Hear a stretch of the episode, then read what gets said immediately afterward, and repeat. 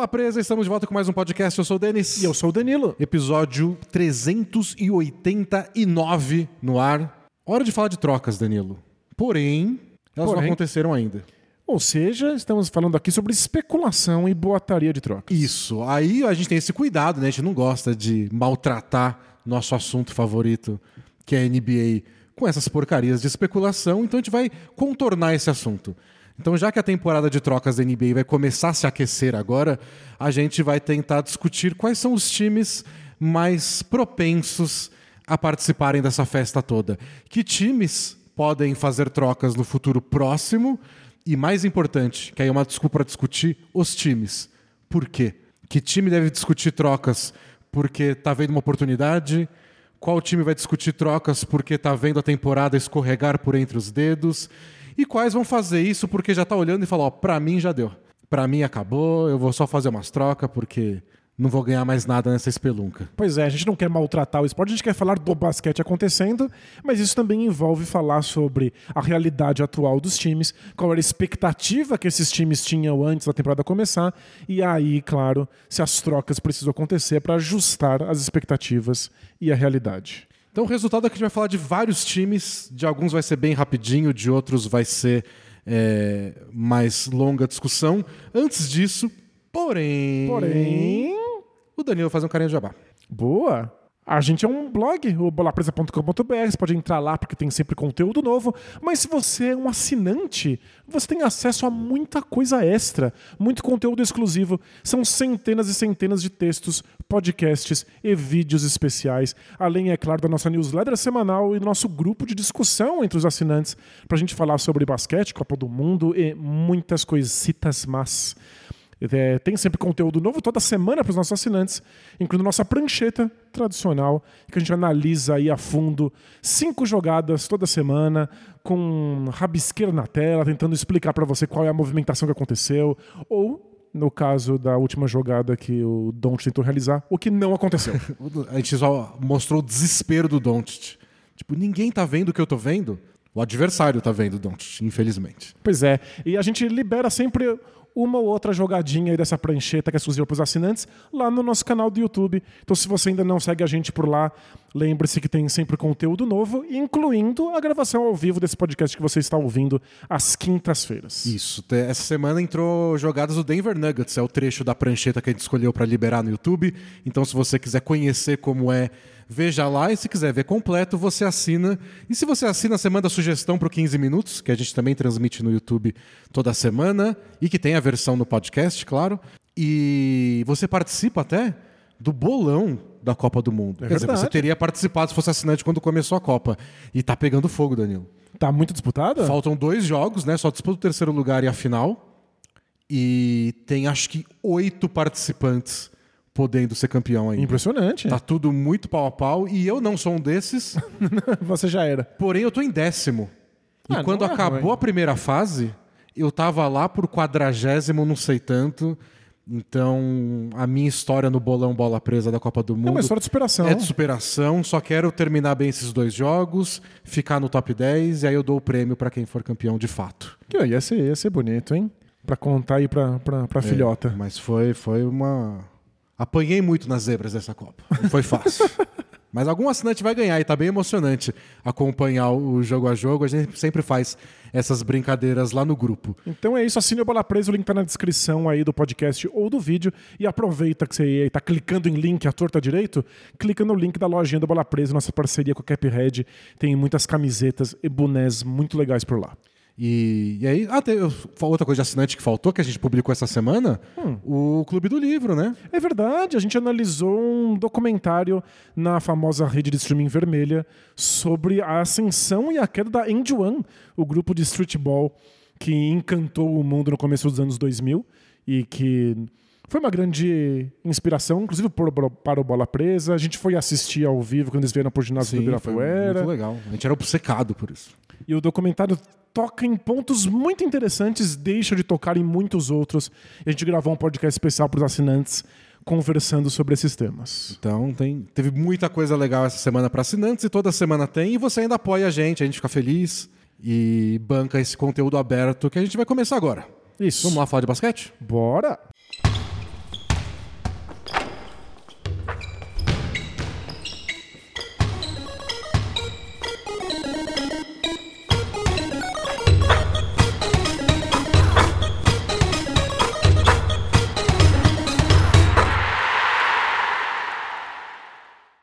Danilo, para falar dessa temporada de trocas que deve esquentar agora, já que os times podem começar a negociar os jogadores que eles assinaram no off-season e já passou, estamos chegando aí um terço de temporada, você começa a ter mais certezas do que funciona ou não funciona no seu time. É hora que essas discussões se afloram. Nem sempre uma troca acontece já agora no meio de dezembro, mas as discussões, ah, essas estão acontecendo. E aí eu, eu achei que seria legal a gente falar sobre quais times podem participar dessa festa de negociações, separando por motivos. Perfeito. Então eu pensei em começar falando de coisa boa, que são times que podem participar de trocas, que estão buscando trocas, porque talvez as coisas estejam sendo melhores do que eles imaginavam, talvez eles estejam vendo nessa temporada que está tão apertada, tão disputada, uma brechinha para, com um jogador a mais, a gente briga por coisa boa. É, são times que estão superando expectativas ou que só perceberam uma janela de oportunidade que não estava aí, pelo menos não em teoria, quando a temporada começou. E aí eu queria começar com o glorioso New York Knicks, Danilo. Que é, é um time que passou aí uns apuros a temporada passada, trouxe reforço. O Jalen Brunson foi o grande reforço deles no off-season. E agora eles estão em sexto lugar na temporada. Depois de um e... começo bastante difícil. E eles são uma prova de como tá apertado, né? Porque eles ganharam cinco jogos seguidos. E a gente comentou aqui já no podcast de como as duas conferências tinham lá do, do quarto até o décimo primeiro, separado por pouquíssima diferença de vitórias. Um time ganha cinco jogos seguidos e pula para o sexto lugar. O, eles estão atrás só de Sixers, Nets, Cavs, Bucks e Celtics. É bizarro. Porque, tipo, todo mundo concorda que essa é a elite do, do leste até agora. Depois deles está o, o, o Knicks e não está muito atrás, não. Está praticamente empatado com os Sixers. É que eles têm um jogo a mais e uma derrota a mais que os Sixers. Só e, isso, essa é a diferença. A gente já comentaram um tempo atrás que eles eram o time 50%.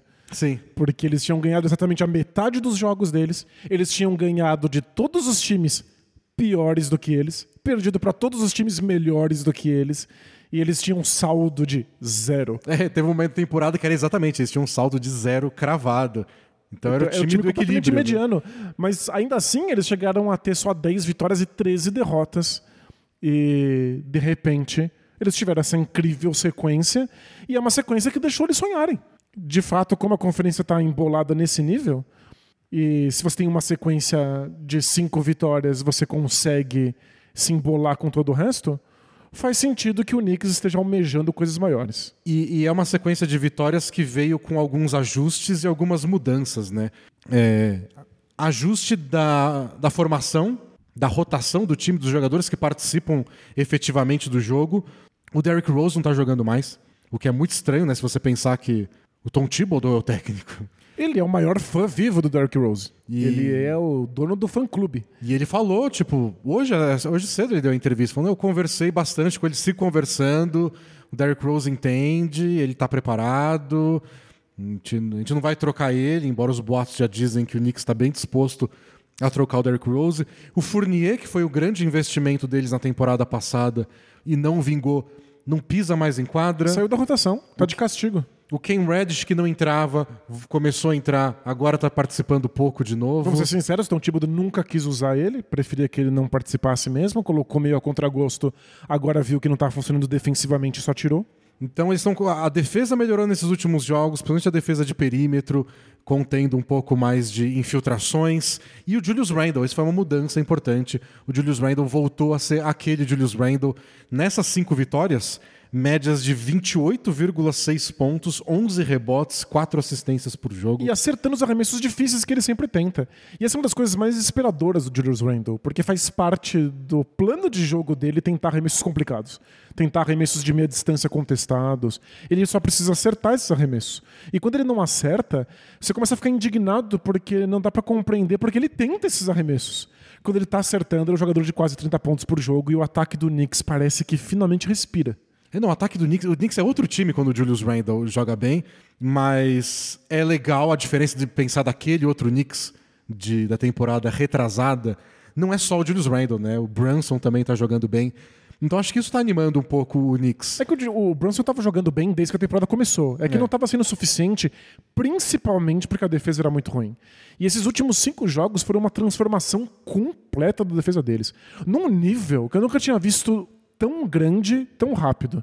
Eu tenho uns números aqui que são, assim, de sentar na calçada e pensar o que a gente tá fazendo com a nossa vida. Porque o Knicks era o 26 em pontos sofridos por posse de bola. Então, estão aí piores entre as defesas. cinco piores defesas da NBA. Eles saltaram agora para ser a 11 melhor defesa. Como isso aconteceu? É porque nesses últimos cinco jogos eles são a melhor defesa disparada da NBA. E mesmo- uma discrepância tão grande que eles puderam saltar da 26 colocação para a 11 geral. E mesmo que cinco jogos não seja prova de nada numa temporada de 82 partidas, mas é que foram cinco jogos tão bons, né? Então, e é prova, porque se você tem exatamente o mesmo elenco fazendo as mesmas coisas e de repente tem uma boa sequência, a gente fica se perguntando se é sustentável. Mas o Knicks realmente mudou coisas. Coisas estão sendo feitas diferente. E- e- Você falou, o Derrick Rose sentou. é, o Evan Fournier sentou. Então eles estão dando mais minutos para outros jogadores. A gente tá vendo mais o. E, e jogadores com características defensivas, né? O Miles McBride. Isso, o McBride, o Grimes. O Quentin Grimes tá jogando tipo 37 minutos por jogo. São jogadores que são estão lá pela defesa e a defesa está melhorando junto com eles, então dá uma sensação de que é mais sustentável. E quando os dois estão juntos com o Quickly ou com o RJ Barrett, eles conseguem fazer uma lógica de trocar tudo em quarta-luz. O que ajuda muito o Julius Randle. O Julius Randle é um defensor muito melhor quando ele troca. O Knicks no começo da temporada estava fazendo um misto de drops e deixar o Julius Randle meio no meio do caminho, meio ali preso no limbo, que é muito complicado para ele. Ele não é um bom defensor de garrafão, ele não consegue proteger o aro. Ele é bom de verdade porque ele é muito físico, tem braços compridos, quando ele troca. Mas É não porque ele dá tem pra- agilidade nas pernas e é alto. Exato. Só que não dá pra trocar se quando ele faz essa troca vai ter um mismatch porque o Derrick Rose ou o Fournier estão segurando alguém perto do aro. Mas com, com o Grimes, com o Quickly, você consegue ter jogadores que estão ali e seguram o ponto deles contra qualquer jogador de qualquer altura. Ou seja, o Julius Randle é beneficiado por outros jogadores serem melhores na defesa. É, parece que o Knicks encontrou quem deve usar com quem. É uma rotação bem mais curta, né? Mas tá. É a cara do Thibodeau, né? Ele gosta disso. Eles estão jogando na prática com nove jogadores. É uma rotação super enxuta. E outra coisa que dá é, um pouco de otimismo de que pode dar certo é que dessas cinco vitórias seguidas foi contra Cavs, Hawks, Hornets, Kings e Bulls. Cavs e Kings têm dois dos grandes ataques da NBA na temporada. Então não é que a defesa tem esses números só contra times, Times ruins, horríveis. O Hawks, né? Depende do dia. O número geral do ataque do Hawks temporada tá bem fraco. Mas tem dias que eles conseguem é, render bem. A gente sabe que ganhar do Trey Young pro Knicks nunca é fácil, né? tem traumas envolvidos.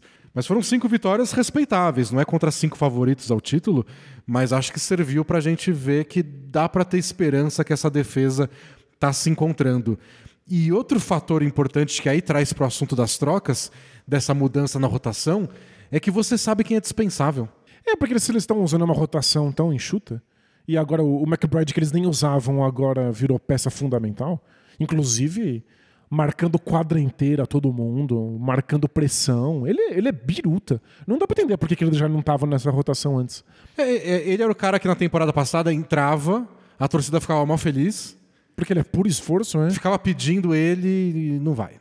Mas agora que foi, e o, o Thibodeau parece muito contente com a rotação que ele encontrou, os outros jogadores estão realmente à disposição aí para ser trocados. É tanto que as especulações de troca envolvendo o Knicks são com o Fournier, o Derrick Rose, o Cam Reddish e o Quickly.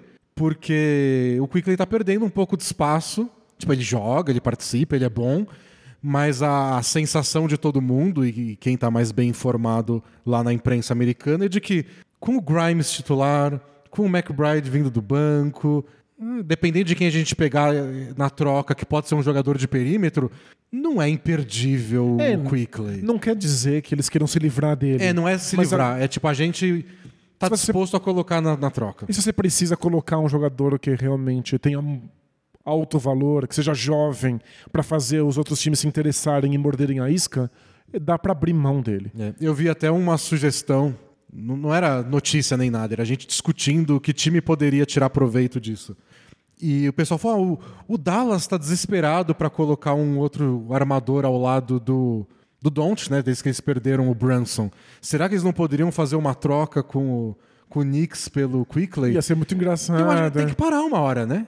Porque troca o Porzingis, o Porzingis vai pro Dallas, manda as escolhas de draft, a galera pro, pro, pro Knicks, o Tim Hardaway envolvido na troca. Eles só trocam entre eles. Aí depois o Brunson, como free agent, sai de um time e vai pelo outro.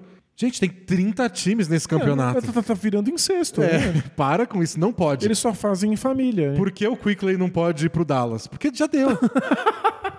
já deu. Motivos de. Tudo tem um limite. Tem 30 times, todo, todo general manager tem um telefone, você pode ligar pra qualquer um pra eles. Claro, os outros vão começar a se sentir É, preteridos. pelo amor de Deus. É, não é legal. Mas a ideia seria essa: tem times que querem o Quickley. É, não é tipo, eu vou mandar o Fournier porque ele é um contrato. Não, o Quickley não é um contrato. Você está fazendo uma troca pelo um jogador. Isso. O, o Fournier não, você está fazendo uma troca pelo contrato. O Quickly é um jovem ativo. É. o Ken Reddish acho que é mais no aspecto. Eu acredito nele, Isso, eu é. daria mais espaço. Ah, Até porque. Ele começou bem a temporada. Ele começou bem e acho que a NBA tá bem ciente de que alguns jogadores só não pegam com o Thibodeau. Se fosse outro time, o cara começa a cair da rotação, você pensa, é, não sei se eu consigo salvar ele. O Thibodeau, todo mundo pode ter essa ideia de que se fosse comigo seria melhor. Se fosse comigo seria diferente. Eu daria a chance que ele precisa, a paciência. Isso, que o Thibodeau obviamente não tem. E o Derrick Rose, 34 anos. É... Agora ele só é um contrato a expirar, né? É, acho que no máximo algum time com mais ambição. Tipo, sempre foi o Clippers nas últimas três temporadas. Eles sempre queriam um armador veterano. É que agora que eles já têm o John Wall, acho que eles não estão mais nesse estereótipo. Mas acho que um time desse poderia fazer uma troca pelo Derrick Rose. Só não imagino levar o Fournier junto. É, não é difícil. Mas sei lá, o Derrick Rose acho que tá no, no pacote. Conhecendo o Thibodeau, deixa o Derrick Rose aí, que ele é meu menino.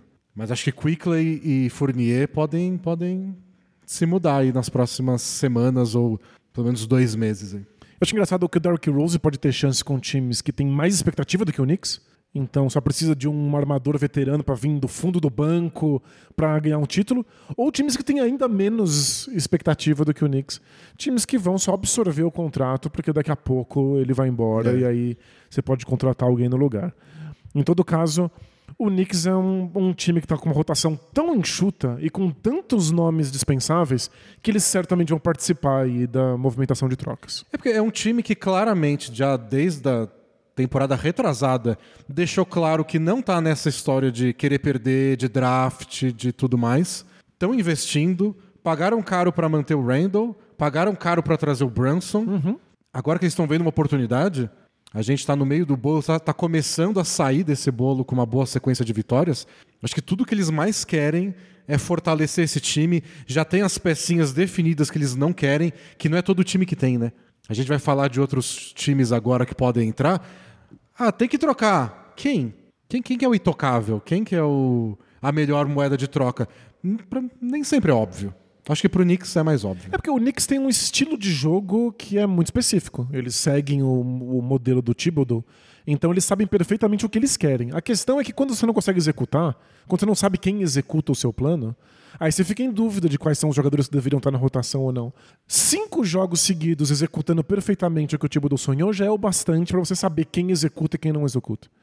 Você tem noção que eles estão segurando os adversários deles a 24% de aproveitamento de três pontos Nossa, nos últimos cinco jogos? muito pouco. Então, ele- é, é- é evidente que eles estão executando alguma coisa muito bem. Fica com esses. O resto é Deus. É.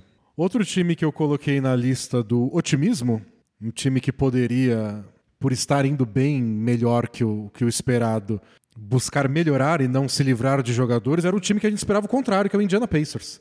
O Indiana Pacers começou a temporada com a gente falando, beleza, adoro o Halliburton, mas o que me interessa é pra onde vai o Miles Turner, pra onde vai o Buddy Hield. Parecia que eles eram um time é, a ponto de desmontar, É. mandar esses jogadores que não estão tão dentro assim da linha do tempo do Halliburton. E aí ontem o Pacers foi lá, ganhou do Golden State Warriors e os dois times estavam empatados na- na- com a mesma campanha. Então hoje, depois de 30 jogos, ou 29 no caso desses dois times, o Pacers tem uma campanha melhor Do que o Warriors. campeão Golden State Warriors. O que, claro, é demérito do Warriors. É uma temporada É. fora da curva pra eles, a gente vai falar mais deles daqui a pouquinho.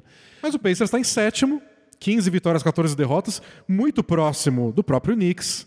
E atrás vem Heat, Hawks, Raptors. Tá no bolo.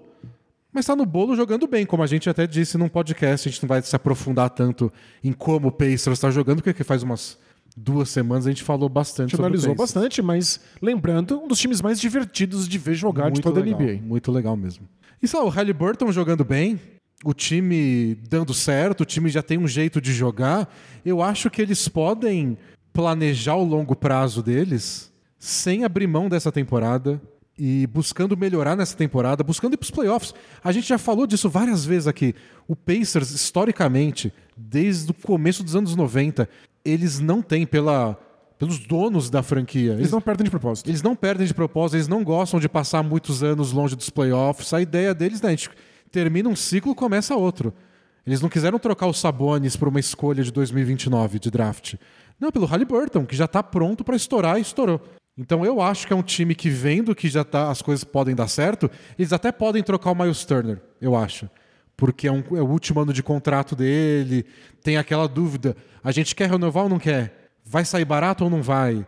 Eu, coitado, né? Finalmente deslanchou no Pacers, finalmente parece que faz sentido na rotação e deve ser mandado. É, pode ser trocado, vai, vai saber.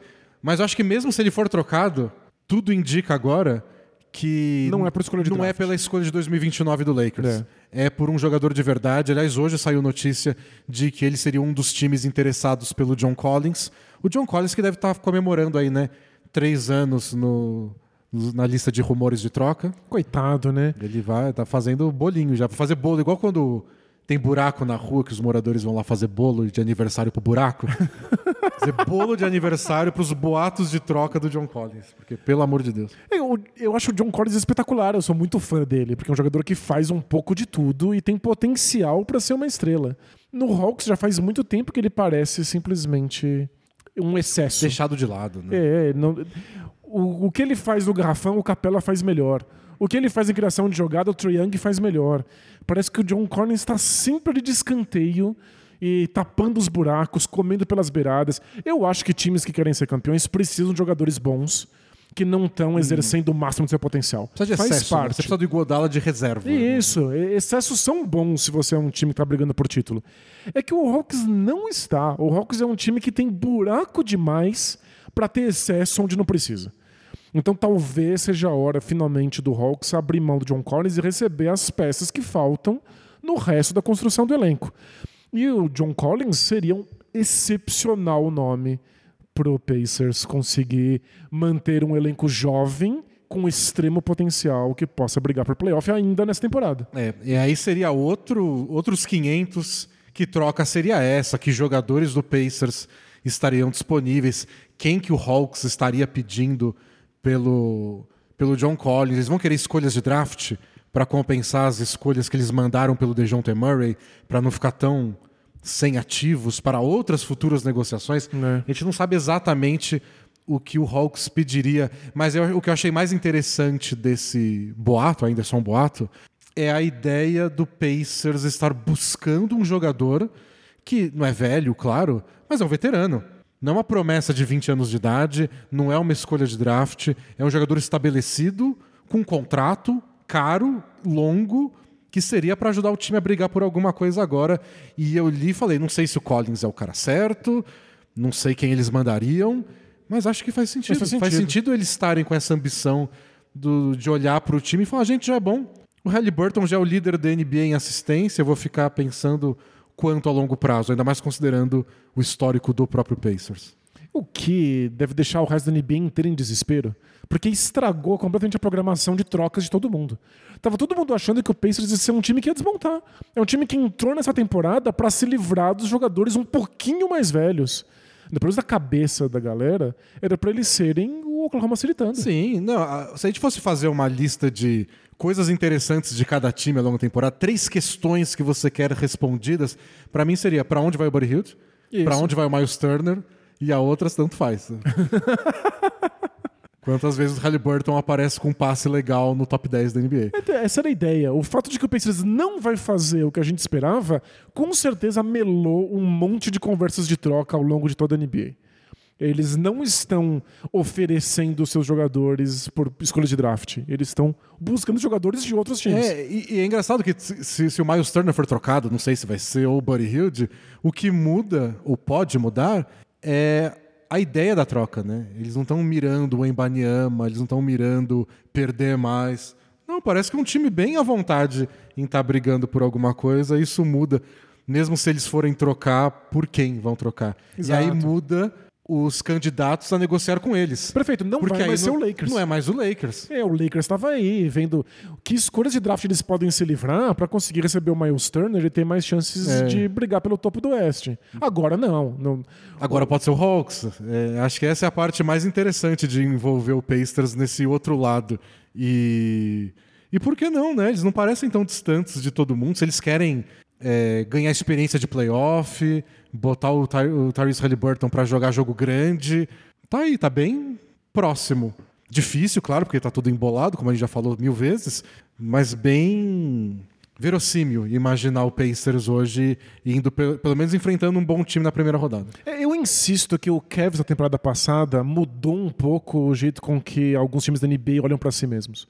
Todo mundo agora sonha em ser um time jovem que de repente explode antes do que se imaginava e consegue sonhar com coisas maiores na temporada seguinte, imediatamente depois. Por que o Pacers não pode rep- repetir o sucesso que o Cavs teve na temporada anterior? Pode, é perfeitamente plausível. E os dois estão tendo ajudas de bons novatos, né? Que rendem antes do esperado, igual foi o Evan Mobley no Cavs temporada passada e o Ben Mathurin nessa aqui, O Madurinho. no Madurinho. E acho que o Pacers também tem isso, né? De eles têm bem claro que o Halliburton é o armador deles pra vida. Isso, eles sabem quem são os jogadores que realmente vão ficar. É, o Nembhard tá dando bem certo ao lado do Halliburton. O Mathurin ainda é sexto homem, mas a gente sabe a posição deles. Aí fica essa posição 4 que eles estão gostando de jogar com jogadores mais leves, mais alas mesmo. E, e talvez o John Collins se encaixe aí. É, seria Acho que você já excelente. começa a visualizar estilo de jogador, não idade potencial. E A aí gente está buscando um ala. A única que, que time dúvida tá buscando deles, um ala também? todo mundo tá buscando um ala. Ou um armador arremessador de três. É. Mas a, a única dúvida que o Pacers tem é de fato o que fazer com o Miles Turner.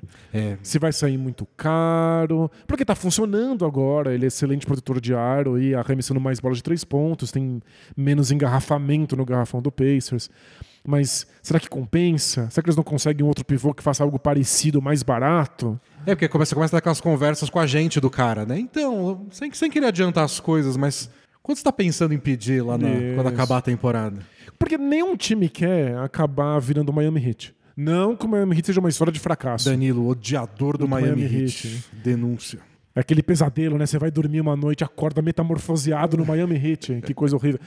Não é isso. É que o Miami Heat tem essa tradição de acabar querendo segurar os atletas que ajudou a desenvolver e pagando muito mais caro para eles do que o valor de mercado. E aí fica meio engessado. Você fica com um elenco fechado.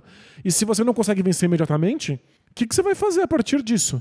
Então, o que o Pacers não quer é ficar engessado. E, e tem um jeito bonito de falar, né? Que tipo, o Miles Turner deslanchou quando o Sabonis saiu e a gente encontrou um novo papel tático para ele. E tem um jeito mais cético, que é falar, ele começou a jogar bem no ano de renovar o contrato. Isso, é. E aí você confia que vai durar isso ou não? Quantos jogadores não deram esse golpe? De É, jogar então. ter a melhor temporada da carreira justo na hora de renovar. Na hora de renovar o contrato, ele tá interessado, engajado, não reclama de nada, faz o que é pedido, tá em forma, engajado. Não, o golpe tá aí, cai, cai quem quer. É, então, aí o, o time que convive com ele todo, todo dia tem que descobrir o que é real, o que não é real. Pois é. Mas acho que o Pacers está nessa onda otimista aí, tipo, vamos trocar? Vamos, Pra ser melhor. Mas acho que eles estão no, no mercado, até pra tentar, né, sair desse bolo. Pois é. A gente pode pular então, Danilo, já que a gente estava falando do Atlanta Hawks, para os times que devem entrar no mercado por motivos de tá começando a bater o desespero. É, eles esperavam coisas melhores do que a realidade está oferecendo. O Hawks está com 14 vitórias, 15 derrotas no meio do, do já citado bolo, mas o que coloca eles hoje em nono no leste. O time perdeu cinco dos últimos seis jogos, não tem lidado bem com qualquer desfalque importante. E a única vitória deles foi aquela bizarrice contra o Bulls que eles ganharam no último segundo com uma cesta de costas. uma cesta de costas no ar. É, então não é que foi a vitória mais fácil do mundo também. Então eles estão num momento complicado. DeJounte Murray está fora por um tempo. O ataque deles, que foi um dos melhores da NBA nos últimos anos, hoje é o 24, o que para mim é inexplicável. E o que piora, uma coisa que eu acho que, que incomoda também o Hawks nessa, nesse começo de temporada, não tem nenhum impacto dentro de quadra, mas pelo menos na cabeça de quem está vendo o Hawks e pensando no, na formação do time, se eles estão fazendo certo ou não, o Kevin Herter tá jogando mó bem no Kings. Pois é, faz muita falta. E ele saiu mais ou menos de graça. Tipo, veio uma escolha de primeira rodada, que não tá jogando porque ele é uma escolha de primeira rodada, é um, é um ativo futuro. E jogadores que mal participam da rotação. Eu nunca entendi essa. O Herter é um desses jogadores extremamente versáteis que joga no mínimo três posições no seu time, acerta a bola de três pontos, armava quando precisava. Então você soma esse, tipo, talvez a gente tenha feito errado em trocar o Herter notícias de que o Nate McMillan já brigou com o Trae Young no, no passado recente. É, o time não está ganhando como era imaginado pelo investimento que eles fizeram no DeJounte Murray, que foi uma troca que não foi barata. Boatos do John Collins fazendo aniversário. Parece um time que, ó, faz alguma coisa aí para ter uma notícia boa, pelo menos. Ganha uns joguinhos, por favor. Chacoalha esse time. Acho que é um grande candidato de fazer alguma coisa. Eles precisam de um pouco de esperança, né? É, é um time que mudou o perfil de arremesso, que passou a arremessar mais bola de meia distância, o que é um efeito de John T. Murray também. E a gente sabe que isso nem sempre faz bem para os times. É, é, um time que diminuiu o pacing, é um time que joga mais devagar. O Trae Young está com o pior aproveitamento de três da carreira, está com 28%. É um time que não arremessa mais tão bem, acaba tendo que dar arremessos mais próximos do aro. É, é difícil olhar para algum aspecto do Hawks e pensar, ok, se eles forem por essa direção, eles voltam aos momentos vencedores. Se você considerar que o Trae Young está arremessando o pior número da carreira, que eles perderam o Kevin Herter e que o Bogdan Bogdanovic foi, foi estrear o quê? Semana passada? Isso, sei lá. acabou de voltar. Eles perderam os três melhores arremessadores deles. Um deles está em quadra, que é o Trae Young, um mas joga. ele não vale. Por, não nesse aproveitamento de, de, que ele está por enquanto. O Bogdanovic não jogou, o Até Herter agora, tá e o Herter tá jogando lá no Sacramento, fazendo aquela, o laser roxo explodir nos céus da, da, da Califórnia. Então, o Hawks tá, tá esquisito. Eu acho que eles estão precisando de alguma coisa, não sei bem o que, mas. O John Collins é uma excelente moeda de troca. E se eles não tinham muito motivo para abrir mão dele, porque ele ainda pode explodir, talvez ele seja uma grande estrela que vai jogar ao lado do, do, do Trae Young vamos admitir que o time já fez suas escolhas, eles já foram em outra direção, eles trouxeram uma outra estrela e eles acham que essa estrela é do John T. Murray. E o Clint Capella se consolidou, ele é de fato o pivô. É, e, quando não é o Capella, é o Okongo. O John Collins não vai ter muito tempo como o pivô reserva, o pivô que vai herdar Não, é o Capela e depois é o Okongo. É ele, o... ele, divide minutos na posição 4 e ponto. É isso, é, John É complicado para ele, mas ele ainda tem muito entrosamento com o Trae Young, ele ainda é um excelente parceiro de pick and roll. Eu sinto que o, o Hawks talvez sinta falta. Mas ele já tomou decisões, já, já é tarde demais para isso. Eu ficaria muito surpreso se o John Collins não fosse trocado. É, e eu acho que mudou em relação a outras temporadas que o John Collins já estava especulado para mudar é esse desespero que, re, que resulta em talvez o Hawks aceite trocas que não aceitaria antes. Perfeito. Acho que quando o time ainda era muito jovem, ainda tinha menos pressão, é, tinha, sei lá, o segundo melhor ataque da NBA inteira, eles podiam falar: não, eu não vou trocar o Collins por isso. Ele vale mais. É que talvez eles quisessem uma estrela para John Collins, ou talvez uma estrela em potencial. Agora tá tudo bem você receber três, quatro jogadores que vão compor é. o elenco, dar um pouco de profundidade para esse elenco do Hawks, que é uma, é uma lâmina de barbear famosa, famosa envolta num aparato de plástico, desculpa, né? Às Vamos. vezes dá, dá, muito trabalho não poder falar a marca. Vamos né? correr atrás desse patrocinador, Danilo, para ajudar a nossa vida. Não, só, só, só para ajudar, porque é, é, essa grossura que é a, profundidade do elenco do Hawks. Isso porque eles acharam o AJ Griffin, o novato. Pois está é. ajudando muito. Se não fosse o AJ Griffin, o banco, e ainda mais com o Bogdanovich machucado, Era 30 jogos sem banco de reserva. Mas mérito deles de ter não só achado o AJ Griffin, mas dado tanta moral. É, ele tá jogando bastante. Bastante, né? vários minutos, decisivos. várias jogadas importantes, jogada final de partida desenhada pra ele. É, aquele game winner dele contra o, o Exatamente. Raptors, que foi no último segundo, foi acaso. Foi uma. Ah, É, aconteceu. Foi uma aberração que ele, tá, ele se posicionou bem, a bola caiu nele. Essa contra o. Exatamente? Isso, é. Pra aquele Contra time o lá. Bulls. Contra o Bulls, que eu falei agora há pouco. Mas foi desenhado desenhada pra pro AJ. Griffin. Então, impressionante, legal que o Hawks esteja cultivando o AJ Griffin nesse nível. né? Então eu acho que o... essas duas coisas que a gente falou, de, de eles aceitarem outro tipo de troca e de poder ser sob- por, por mais jogadores e não uma estrela, facilita. E sempre o tempero do desespero é ideal para realmente um time se mexer. Não, nossa, desespero faz a gente sair da cama. E por fim, por fim não, temos vários times desesperados. Acho que o próximo que a gente pode falar é do Miami Heat. Outro que, ó, estamos esperando aí. Pareceu que ia melhorar a defesa do Miami Heat, né? Começou a jogar muito bem. Acho que já tá no. Já é a oitava melhor defesa da temporada, mas não ganha. Tá lá em oitavo lugar. Volta e meia perde uns jogos inexplicáveis, tipo o que a gente transmitiu no League Pass no último sábado Contra o San Antonio contra Spurs. Antonio Spurs. Aliás, sábado, hein, gente? Seis da tarde. Washington Wizards, Los Angeles Clippers, lá dentro do League Pass. Iremos transmitir eu e Danilo.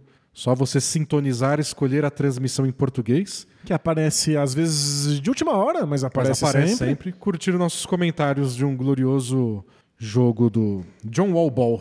O atual e o ex do John Wall. Vai ser legal, vai ser legal. Vão ter outros jogadores melhores que o John Wall também, mas é, foi a primeira coisa que eu pensei.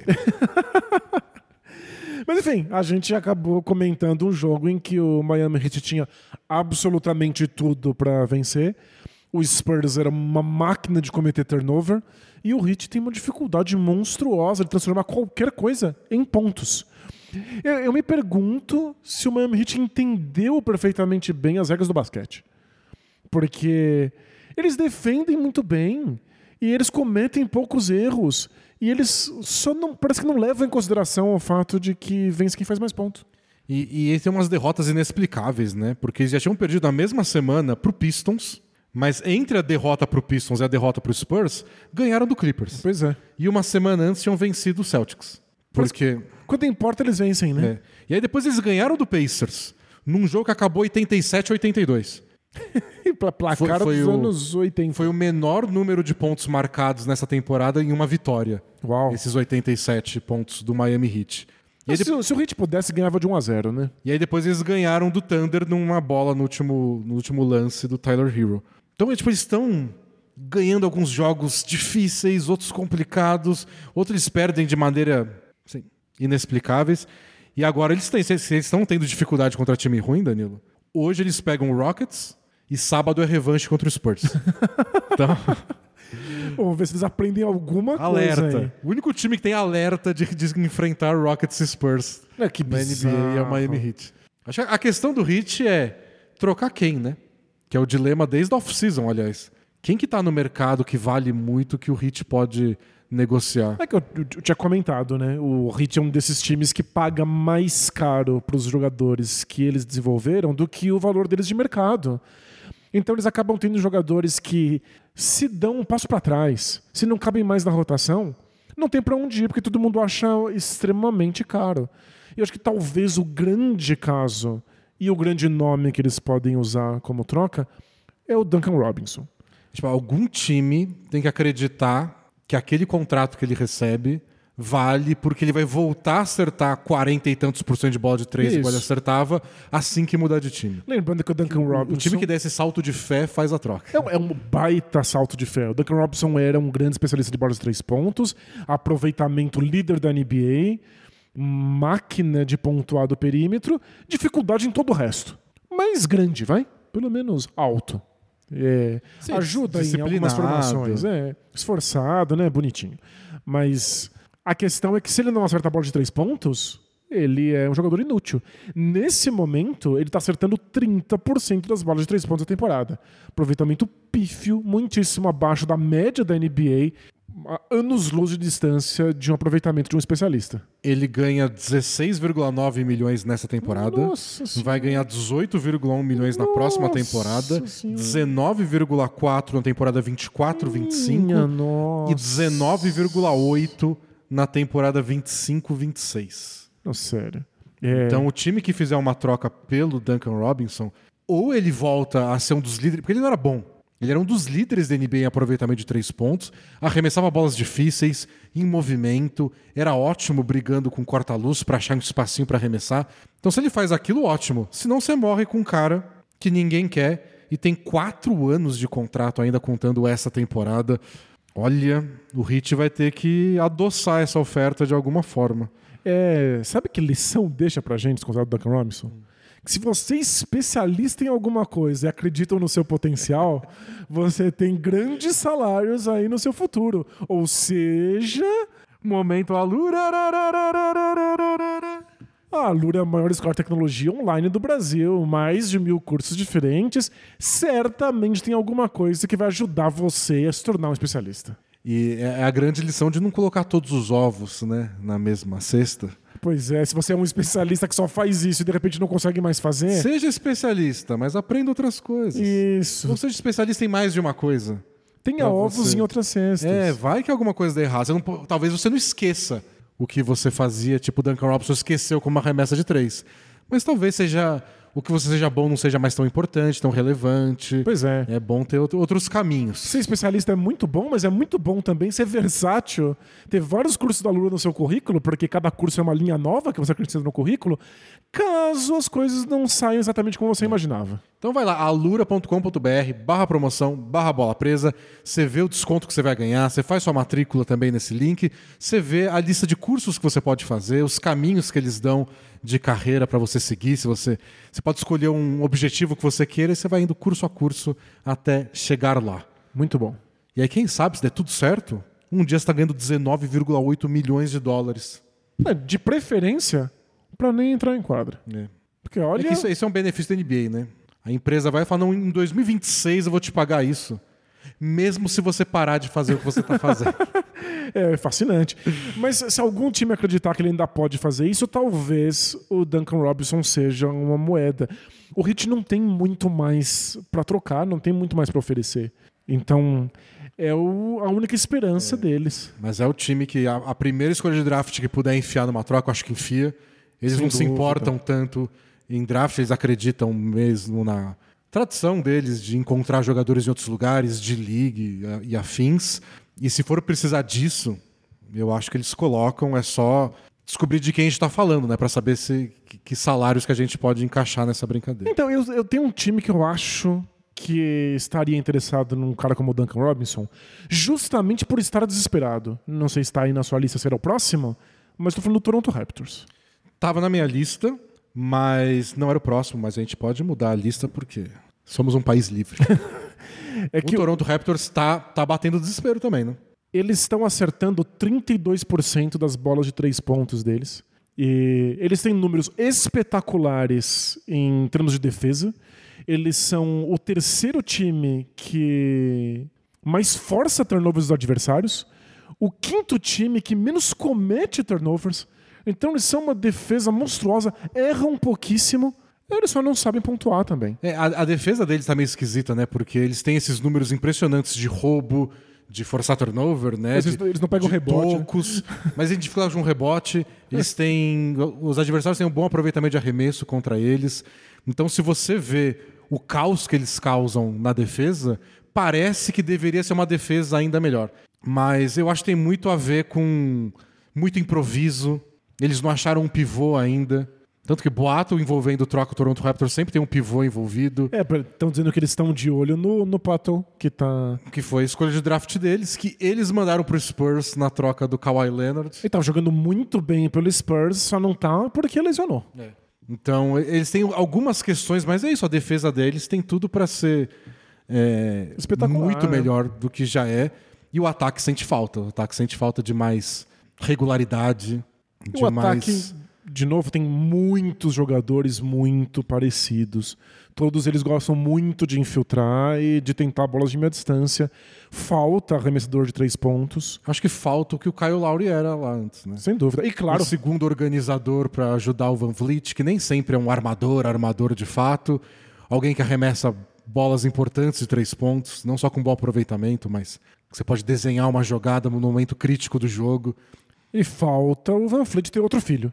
Porque o aproveitamento de bola de três pontos dele despencou. O Gary Então, Trent eu, também. eu acho que atrapalha muito o Van Vliet ser o cara que leva a bola pro ataque. É outro tipo de defesa que ele recebe de quando ele jogava ao lado do Lowry. Ele se movimentava bem sem a bola, que é uma coisa que ele não pode mais se dar o luxo de fazer. Eu, eu acho que eles precisariam. Eu acho que ajudaria muito o Raptors ter um, um, um novo armador para jogar junto deles. E o Gary Trent Jr., né? Quando ele tá bem, ele tá bem.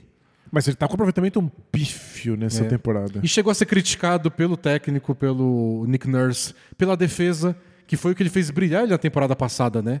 Porque no Blazers ele não defendia daquele jeito. E aí chegou no Raptors, famoso pela defesa, ele começa a defender. Fala, É isso aí que eles precisavam, tem a cara do Raptors. E agora nem tanto, tomou bronca. É um time muito irregular. E eu acho que eles tinham expectativas maiores. Acho que a maioria das pessoas tinham expectativas maiores sobre o Raptors. Acho que eles próprios também, claro. Até pelo jeito. Eles terminaram a temporada passada numa, voando, né? numa sequência que é tipo, a, a gente se encontrou. É isso. E o Siakam prometendo que ia ser um dos cinco melhores jogadores da NBA. Isso, ele, essa é a ideia dele. Ele falou em entrevista antes da temporada começar. E não, tiveram bons momentos. E o Várias Siakam. engasgadas também. O Siakam tá jogando muito bem. Acho que é o melhor momento do Siakam na carreira. Mas também teve lesões, passou um tempo fora. E aí, tava muita gente esperando que a volta do Siakam melhorasse o resto do ataque. Porque quando ele tá nos melhores dias, ele cria mais espaço para os companheiros. Mas não aconteceu. É, é, ficou bem evidente que o ataque do, do Raptors é tão congestionado. São tantos jogadores buscando mais ou menos os mesmos lugares da quadra. Que o Siakam tá jogando muito bem. Funciona para ele. Não funciona não tá resto do, do junto, elenco. né? né? Eu acho que o Raptors eles têm mais ambição que isso.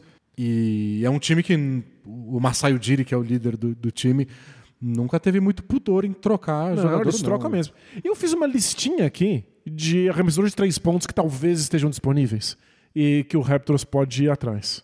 Vê o que você acha deles, porque talvez isso aborde alguns outros times aí.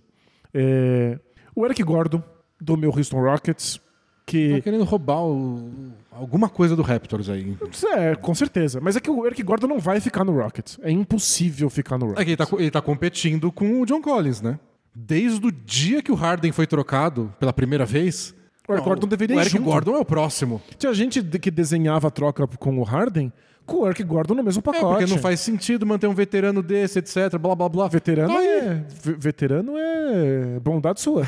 Ele é veteraníssimo. Pois é, e não trocaram até agora. Ele e o John Collins já virou piada. Mas é porque o, o Rocket certamente acha que o Eric Gordon vale mais do que o que ofereceram e que algum time que quer ser campeão vai atrás dele. Seria um- uma figura de. de. Experiência no elenco do Raptors, que também pode carregar a bola para talvez o Van Fleet ter mais liberdade de se movimentar sem. Eu acho que funciona, hein, Raptors? Manda uma coisinha legal lá pra gente, lá, lá em Houston. Manda um- uma pelúcia do Raptor. Bom, acho que eu quero mais do que isso, né? Ah, mas é mó legal. Não, melhores mascotes. Que, mas o mascote do Rockets também é legal, Denis. Você não gosta do Clutch? Gosto. Tá ele aí atrás de você. Tá, tá sempre aqui, né? Pra quem tá assistindo no YouTube. É, Talvez o Bojan Bogdanovic possa estar disponível. Sim, do, do Pistons. O Pistons. é, O Cade Cunningham decidiu essa semana que ele vai fazer uma cirurgia. Ele tava ainda. Não era obrigatória, mas ele estava discutindo com médicos, com a gente dele, com a família, se era a melhor decisão. Decidiu fazer a cirurgia, tá com uma lesão na região da canela e vai perder o resto da temporada. Então qualquer ambição do Pistons de querer mais coisa, dar rodagem pro, pro Cade Cunningham, Não, já era. já vai ser muito difícil. Agora é o contrário. Agora você tem que correr o máximo possível na direção oposta. É, garantir que vai ser um dos três piores times e ter Isso. os 14% de chance do Embanyama. E então o Bogdanovic que eles pegaram na troca com o Jazz, tá jogando bem, talvez já seja trocado para outra equipe. Acho que faz muito sentido para vários times, mas pelo jeito o Pistons está pedindo uma escolha desprotegida de primeira rodada. Pois é. Bom, aí precisa ver se o Raptors teria, se estaria à disposição. Mas ajudaria muito. Outras ideias. É, o Duncan Robinson, que a gente falou no hit, o Buddy Hilde, caso o Pacers queira desmontar, a gente não tem muita O certeza. Buddy Hield não se encaixa muito na ideia Raptors de todo mundo pilhado na defesa com braços de 6 Pelo- metros. De... Pelo contrário, é. É. ele é bem relaxadão. O Terence Ross, É, Terence Ross é, ó, tá, tá aí. boato de troca há um Boato milhão de, troca, anos. Porque né? ele é o veterano que sobrou no Orlando Magic.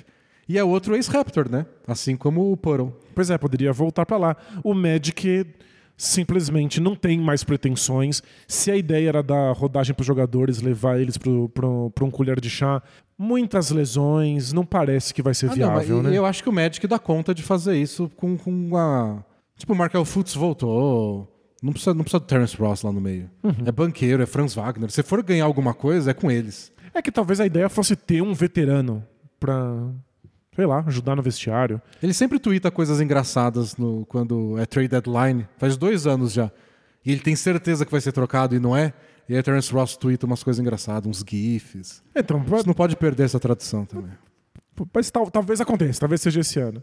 É, outras, o Doug McDermott e o Josh Richardson. Ah, sim, Spurs. Porque o Spurs provavelmente está desmontando. E estão jogando muito bem lá. O, o McDermott principalmente. E eu acho. Esses três times que você citou, eu tinha colocado em outra lista, que é a lista dos facilitadores.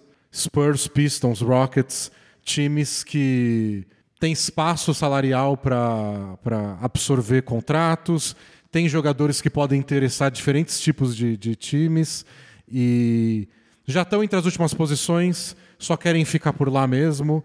Então, é bem possível que esses times estejam envolvidos em algum negócio que envolva todos os times que a gente conversou até agora. Boa. E por fim, aí uma das grandes dúvidas que eu sigo tendo nessa temporada. O Jazz desmontou não? Porque eles têm o Olinick e o Mike Conley, que o Raptors adoraria receber. Qualquer um dos dois. Não só os dois são arremessadores de três pontos, o Mike Conley é um armador veterano e o Olinick pega rebote. O que é mais do que o Raptors jamais acerta- poderia e acerta sonhar. a bola de três também. É, então. Então, fica aí a E listinha é se você canadense, tem, tem que ter sempre o bônus geográfico. te- te- tem que ter aí a historinha. Se você torce pro Raptors, eu acho que qualquer um desses jogadores aí ajudaria, porque as expectativas eram muito maiores do que o Raptors está conseguindo fazer ofensivamente. Eu não sei, o Jazz parece tão satisfeito Eles parecem tão felizes, né? que eu acho que qualquer troca envolvendo o Jazz seria você pagando caro pelas coisas do Jazz. Tem que Acho, pagar acho, caro. acho que eles pediriam uma coisa de. Mesmo que seja ah, é só o Olini, que acho que eles pediriam uma coisa real do, do, do Raptors em troca. Mas eu acho o Mike Conley o mais trocável. Que não faz sentido segurar ele lá por muito tempo. Chega, chega, tá não, chegando num ponto em que o Mike Conley tá lá de castigo.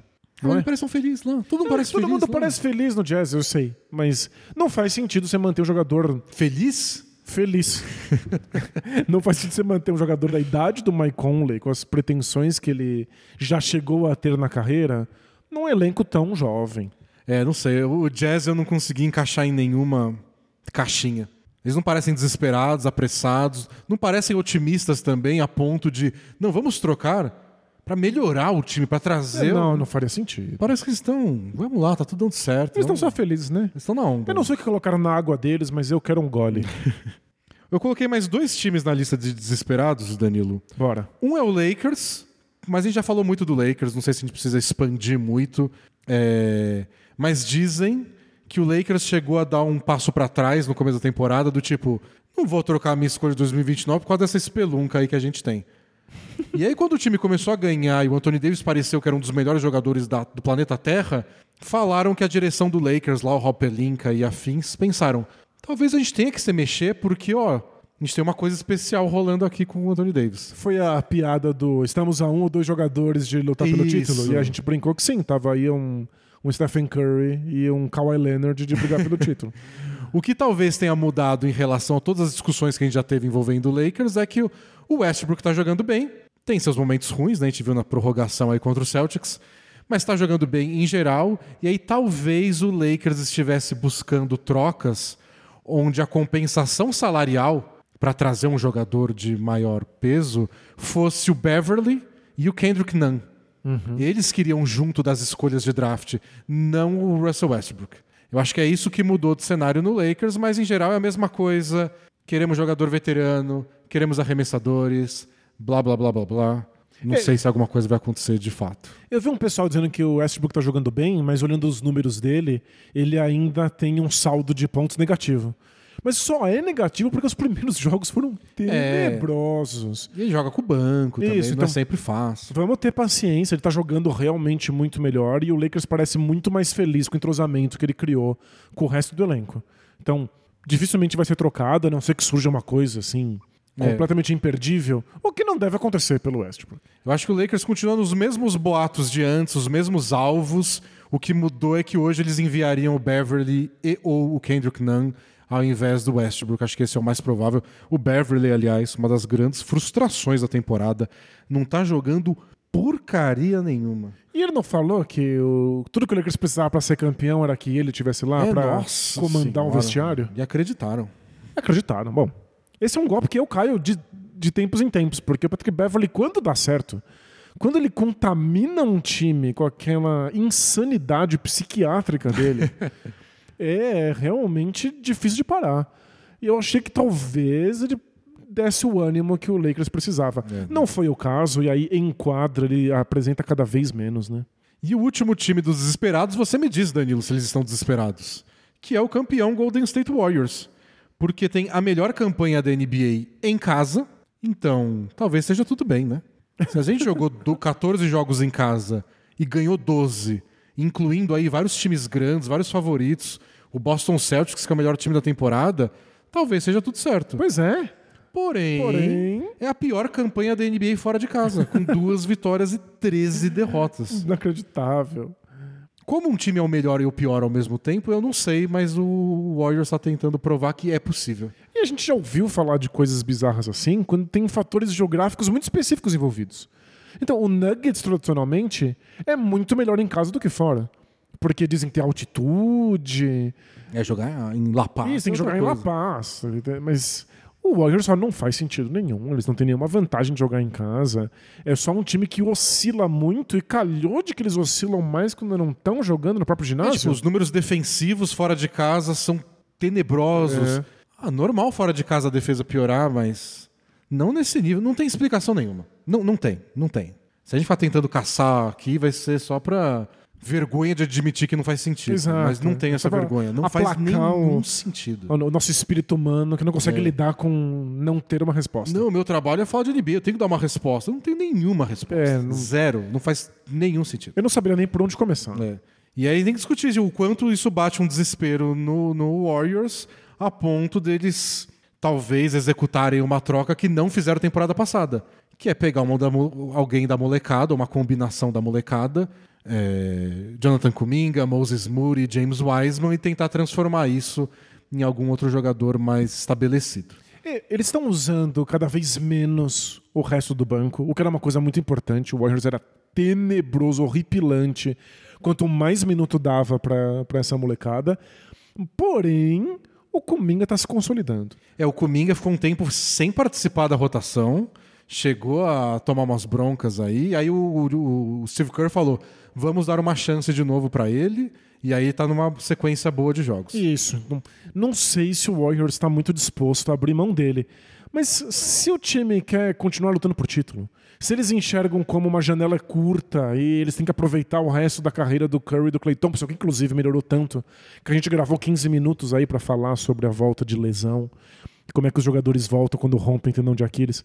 Se o Warriors quer aproveitar esse tipo de coisa, talvez seja a hora de parar com a teimosia, de continuar apostando na molecada. Legal, parabéns, Jordan Poole funcionou. Abraços. Era só ter acertado o draft também, né?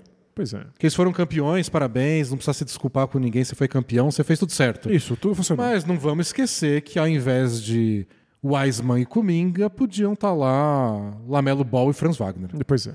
Já pensou se fosse o- os armadores reservas dele? Quando forem descansar Curry e Clay Thompson, entram Lamelo e Franz Wagner? É a NBA né? ia ficar putaça. A NBA não.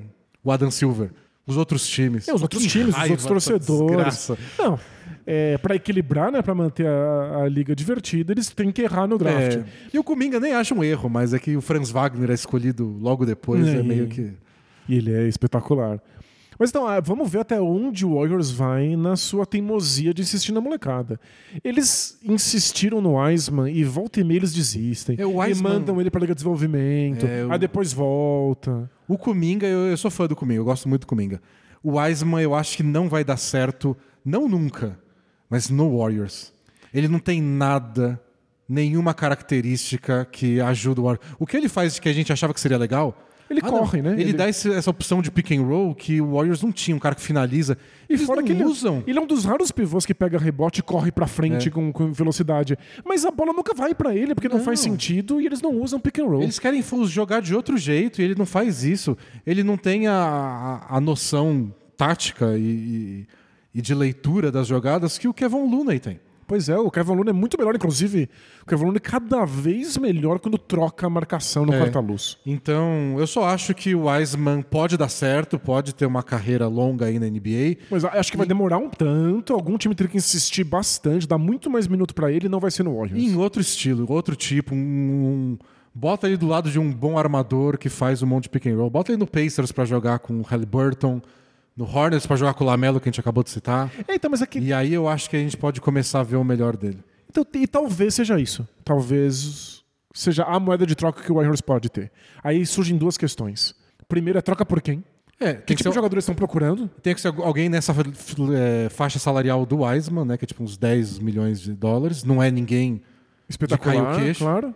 Então você tem que abrir mão de uma grande aposta sua em troca de um Jogador médio. reserva médio, que ninguém vai ser titular que chegar aí. não- Ninguém vai tirar o Wiggins, o Draymond Green do time titular.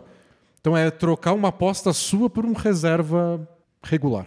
E fora isso, que time quer receber o Wiseman, que nunca valeu tão pouco? Precisa ser um time jovem que acha que pode tirar alguma coisa dele a longo prazo. Aí a gente tá falando de times como Jazz ou Pacers. É uma coisa muito específica, você tem que achar um negócio certo. É. E, de novo, eu não sei o quanto está desesperado o Golden State Warriors. E ainda que não esteja desesperado, vale sempre ressaltar, aí estão as regras da NBA agindo em toda a sua força. O Warriors tem que pagar muito caro para manter elenco que foi campeão. E, portanto, fica super engessado. É difícil trazer novos nomes. É complicado conseguir acertar as trocas. Vai sofrer, vai suar. Essa é a graça da coisa. Um time não vai só ser campeão e ficar melhorando ano após ano. Se tivesse o Lamelo e o Franz Wagner. Mas aí ia ter que renovar o contrato dos dois daqui umas Claro, temporadas. imagina. E aí eu quero ver. Aí não tem como, não tem como. E pra terminar, Danilo, os últimos Desesperados? cinco minutinhos aí, desesperados já foi. Eu coloquei mais dois times numa categoria extra, que é meio do. Pra onde a gente vai? Pra onde estamos indo? Qual a nossa situação? O que a gente faz na Terra? Que acho que o o exemplo principal é o time que eu botei até na capa do podcast, e vamos falar agora com uma hora e cinco, que é o Chicago Bulls. Não há previsão nem confirmação de que o Lamelo Ball volta nessa. te- O Lamelo não, o Lonzo Ball volta nessa temporada. É, é o, é o irmão. É o irmão. O Bulls está em 11 com 11 vitórias, 16 derrotas, então já é um, um- uma diferença pro o bolo, marca registrada, maiorzinha que, que, que os outros times que a gente citou. O Denis sempre encontrando um jeito de falar de bolo. Impressionante. Eu, eu tô tentando atrair a- o patrocínio da Boloteca.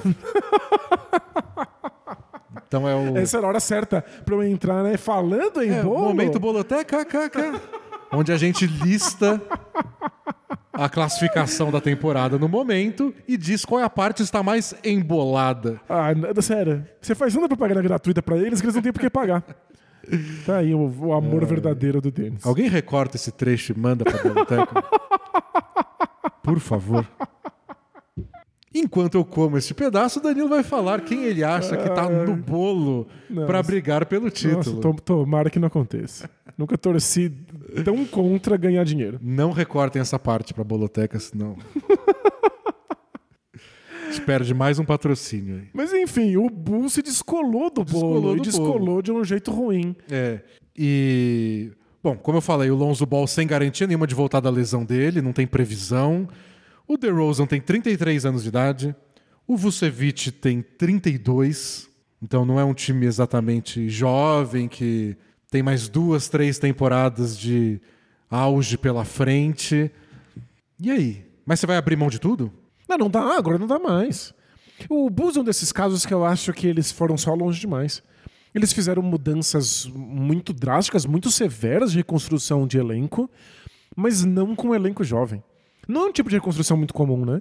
Você refazer o elenco de repente, pegando jogadores que já são veteranos, já são estabelecidos. É, tipo, o jogador mais veterano, assim, que tava entrando no auge dele era o Zach Lavine. E aí, pra complementar o Zach Lavine, pra dar uma ajuda pro Zach Lavine, eles trouxeram jogadores bem mais velhos que Não, ele. DeMar né? DeRozan, o Vucevic. É, cinco, seis anos mais velhos que o Zach Lavine. Pois é. Não é um movimento comum, é um modelo de construção bem exótico. E lembrando que o Bulls já fez decisões bem exóticas para construir elenco aí na última década. É um time bem esquisito nesse sentido.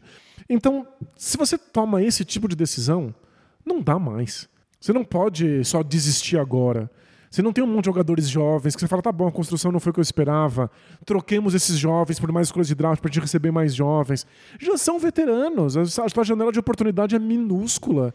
Você tem que simplesmente continuar indo e ver o que acontece. Então, é que, é que eles já são assim, já que eles estão assim, você pode tentar trocar o DeRozan e o Vucevic. E aí, por jovens jogadores, começa tudo de novo? Não, é que não precisa ter tão jovem assim também.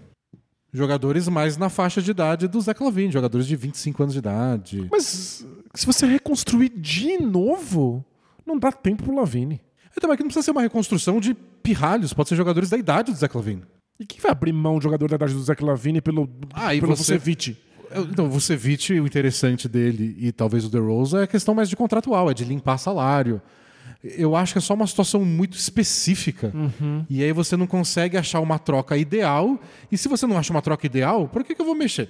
Isso, aí você continua Daí você tentando. continua com isso. Você reza, porque, de novo, a gente já falou aqui do Bulls. O fato deles não terem o Lonzo Ball disponível deixa eles sonharem. Talvez seja um engano, né? Porque sonhar, em geral, é um É, engano. não, aí é só quebrar a cara. É é machucar o coração. cara.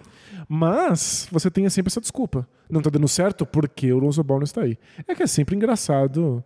ah, o que separa você de estar fora dos playoffs e você ganhar um título ser o Lonzo Ball. É, É, mas talvez é- seja um exagero, mas é que faz muita diferença pro jeito deles E jogarem. quando o Lonzo Ball tava jogando, eles eram líderes do leste, tempo menos de um ano atrás. É verdade. Tipo, sei lá, oito meses atrás, não É que sei. durou muito pouco, né? Foi esquisito. Esse Bulls é uma história muito estranha. Ele tem todo o papo do apostamos no Patrick Williams ou ele é a nossa chave para trazer mais um grande jogador. Eu, sinceramente, não sei. É um time que eu, eu não saberia para onde apostar se eu, se eu tivesse no comando. É esquisito trocar o DeRozan, que se encaixa tão bem lá, que joga tão bem ainda, que tá fisicamente bem, apesar de estar com 32 anos de idade. Pois é. 33.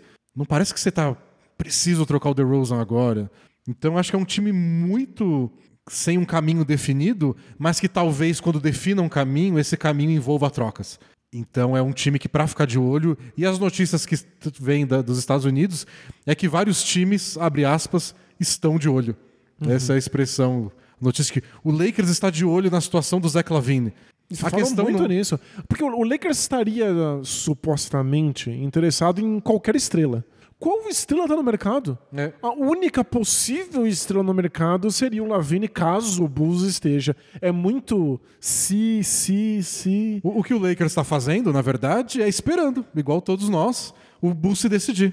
Se o Bulls falou, quer saber, a gente tentou, a gente arriscou, não deu certo, hora de recuperar aquelas escolhas de draft que a gente mandou na troca do, do Wendell Carter pelo Vucevic. Uma delas que virou o Franz Wagner.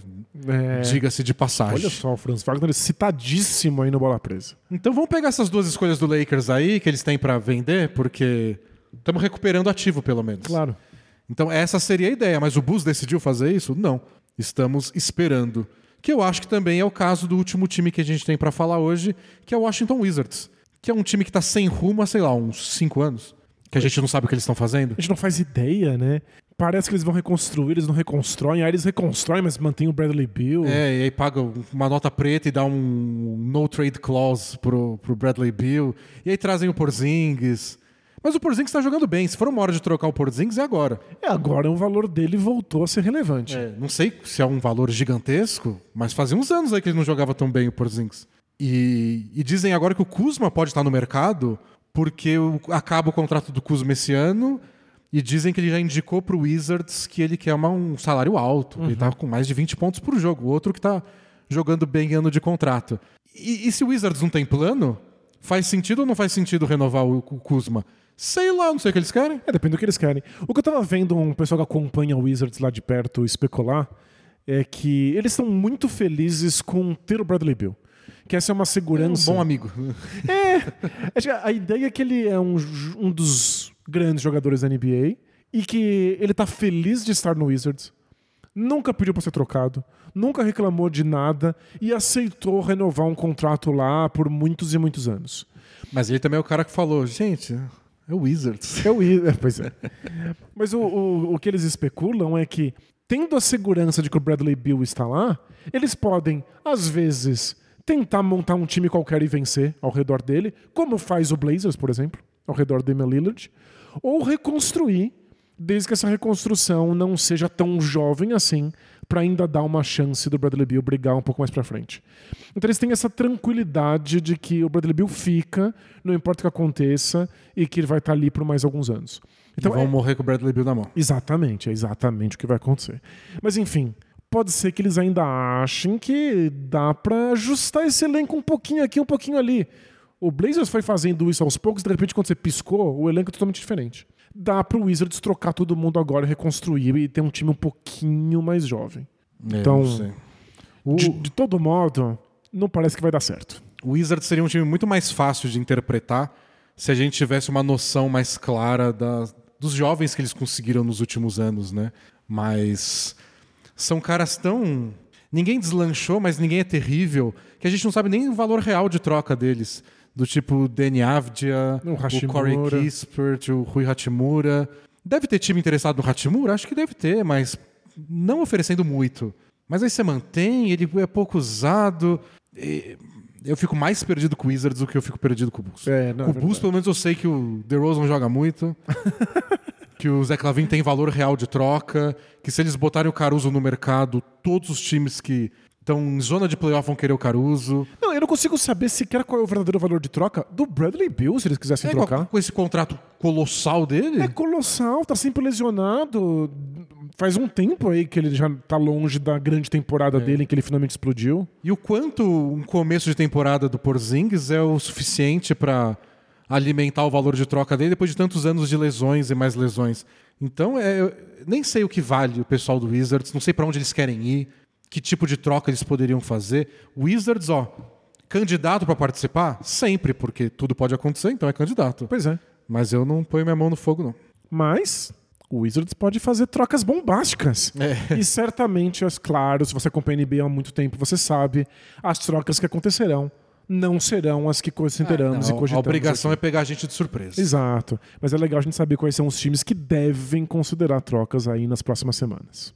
Acho que essa era a minha lista inteira de times. Boa. E coloca na lista todos os outros, porque tá liberado fazer troca, gente. Claro. Todo mundo pode participar. Vamos para a maldição bola presa KTO? Bora! Porque é nosso último dia, Danilo. Apostando na gloriosa ah. Copa do Mundo, Qatar 2022, marca registrada. Ah. E você quer ser curto e grosso? Tipo, quem vai ganhar a disputa terceiro lugar, quem vai ganhar a final? Sim, Combina bora. os dois e pinga na gorduchinha? Vamos combinar, vamos combinar, vamos de combinado. Marrocos tem que ganhar, né? Marrocos tem que ganhar. Tem que. Tem que, é, tem que. é obrigação. A Croácia é favorita, segundo a KTO. Aqui. É mesmo? É. Como favorita? Paga 2,37 uma vitória da Croácia, 3,40 um empate, e a Croácia é boa em empatar. e 3,10 Marrocos. Não, vai dar Marrocos. Não, tem que dar. Eles são alegria, é, ousadia e alegria. Ousadia e alegria. O sufoco que eles deram na França, se dá nesse timinho da Croácia aí, faz três. E a gloriosa final, onde está a, a KTO dá 2,80 as odds da Argentina, 2,80 da França. É mesmo? Em cima do cima, muro. Empatadíssimo segundo a KTO e paga 3 o empate. Quase também a mesma odds. Não sei. Eu, eu acho hum. que vai dar Argentina. Então, eu não acho nada, porque eu absolutamente não entendo um esporte jogado com os pés. Dito isso, vou com a historinha. E não é esquisito que o Messi não tenha ganhado um, uma Copa é, do Mundo? Não, pior, perder duas finais. Não, ruim demais. É, não. Se os deuses do esporte deram uma segunda chance para ele. É para vencer, né? É. Eu, eu, eu, detesto, porque acompanho o NBA há tanto tempo, essas histórias de. Ele é um dos melhores de todos os tempos, porém era amarelão. O que eu acho que é a é frase mais demais, sem é. sentido do mundo. Não, in- incapaz de discutir a fundo o esporte. Já ouvimos tanto sobre o LeBron James. Não quero ouvir do Messi também. Não, eu acho que vai ser tipo o Zidane fazendo o último jogo dele em 2006, que é ou eu saio daqui campeão ou dou uma cabeçada em alguém. E bom, talvez a gente, É. a gente devesse apostar que o Messi vai ser expulso, então. Porque eu, eu nunca vi o Messi assim, não. Assim. Brigando engajado? com a galera, xingando os adversários. Que passa, bobo. Que passa bobo. E empurrando naquele jogo contra o é a Holanda também, né? Todo, toda a Copa, né? a Holanda tem algum recorde de cartão. A Holanda é. um time difícil. Mas peitando o pessoal, o Messi geralmente é meio. Ah, briga vocês aí. Eu vou fazer gol daqui a pouco. Ele é bonzinho, Eu vou né? cansar. Então acho que ele tá muito engajado a ponto de, tipo, ou eu ganho essa bagaça e faço dois gols e sou o melhor de todos, ou eu saio com um cartãozinho vermelho. Pode ser. Fica aí, eu não, não vi a aposta, mas talvez eu faça na, no sigilo. Eu faça uma apostinha no cartão vermelho pro Messi. E faça a sua última aposta possível em Copa do Mundo, você também, amigo ouvinte. E use o cupom Bola Presa pra Isso. ter aí um bônus no seu primeiro depósito. Semana que vem, Maldição Bola Prasa KTO vai ser tipo. Quem que vai ganhar o Wizards e Pacers de amanhã? O Porzingis pega mais de oito rebotes? Vai ser isso. Não vai ser mais decisão da história. É, aproveita. Aproveita, Mata-mata tem, tem essa graça. Ah, vamos pro Both Things Play Hard responder mensagens dos amigos internautas? Bora! Are we having fun yet? Both teams play hard, man. Both teams play hard. It's not supposed to be easy. I mean, listen, we talking about practice. Not a game, not a game, not a game. We talking about practice. I want some nasty. Both teams play hard. Both teams play hard. God bless and good night. Primeira mensagem, deixa eu separar aqui porque durou mais o podcast, a gente vai ter que guardar algumas. Ah, ah, ah. A primeira é do fã descalço. eu tô descalço nesse, nesse segundo também. Você tá Eu mesmo, né? Eu tô, eu tô de tênis pra manter alguma dignidade. Fala bola Praisers, bom? Bom. Qual o aspecto adjacente ao basquete ou NBA que vocês menos gostam? Pra mim, com certeza, é qualquer coisa relacionada a tênis. Sim, o calçado. Ah, sim. Quando aparece um maluco falando da coleção de que chute dele em transmissão, fico muito irritado. Grande trabalho, continue. Valeu. Achei muito engraçado. É, eu acho curioso também que a gente assuma de maneira indireta que quem acompanha um esporte também o pratica. E, portanto, vende-se material esportivo para quem está acompanhando o esporte profissional daquilo. E não necessariamente acontece. Muita gente assiste, gosta do esporte porque assiste, não tem nenhuma vontade de jogar, nunca vai jogar, nunca vai comprar um tênis. É, é que eu acho que os tênis de basquete conseguiram fazer esse salto De virar De- estilo. de virar estilo. Lifestyle. Então, por mais fã que você seja do Messi, não vai comprar uma chuteira do Messi pra andar na rua. Porque andar de chuteira é andar de salto alto. É, é inviável, né? É inviável. Mas tem vários tênis de basquete que são bonitos, são desenhados para parecerem bonitos num estilo é, urbano, vamos dizer assim. E a galera compra pra isso. Não, não é pra jogar. Eu, eu- eu- eu sigo uma blogueirinha no- no- na famosa rede social que ela faz coleção de Jordans. E ela quer o Air Jordan, sei lá o quê, pra usar no lookzinho dela pra sair. Mas o que eu ia- ia falar, talvez o responsável por isso seja o Jordan. Porque o, o Michael Jordan, quando jogava, virou uma figura muito maior do que o basquete. Dá até pra dizer que ele era muito maior do que o esporte. Ele era um rockstar em tempos pré-rockstar. E. É o famoso comercial dele, né? Que ele diz que ele, que ele é culpado, ele pede desculpa. Pois Fez é. parecesse fácil demais. Desculpa aí. Desculpa eu ser tão bom. É. E. Os tênis dele viraram marca, uma, uma marca em si. É, referência de moda. Então acho que o pessoal fala muito de tênis de, de basquete por causa disso. Eu, eu também não me interesso, mas não me irrito assim. Achei engraçado você se irritar quando alguém fala da coleção. Mas é que. Mas eu entendo, eu entendo. A gente não faz necessariamente essa associação. Não. De precisa ter a roupa, precisa ter o tênis, precisa ouvir os últimos lançamentos do hip hop norte-americano. Não precisa nada. Não precisa nada. Precisa, precisa comer e dormir. Eu pessoa pra gostar de basquete é gostar de basquete. né? Exato. Esse é o único pré-requisito. Mas você tem alguma coisa que te irrita? Que essa foi a pergunta no fim das contas. Do- que cercam o basquete. É, me irrita profundamente a ponto de eu não conseguir ver um único jogo em paz, uma coisa que literalmente cerca o basquete. Que são as pessoas sentadas na borda da quadra. fico endoidecido de que seja possível sentar tão perto É e os coisa- atletas sempre caiam em cima. É uma coisa muito adjacente ao. Muito. Cerca exatamente o esporte. É. Que os fotógrafos estejam tão próximos. Volta e meia alguém pisa. Ai, me enlouquece. Dá espaço para eles respirarem. Deixa os meninos jogar. Desculpa a exaltação do Danilo, é que é um tema Ah, tema- delicado pra ele. E é um tema antigo também, né? Em uma vida passada, o Danilo foi atropelado por Will Chamberlain. Não, teria sido legal, mas não seria sido legal, sabe pra quem? Pro Will Chamberlain.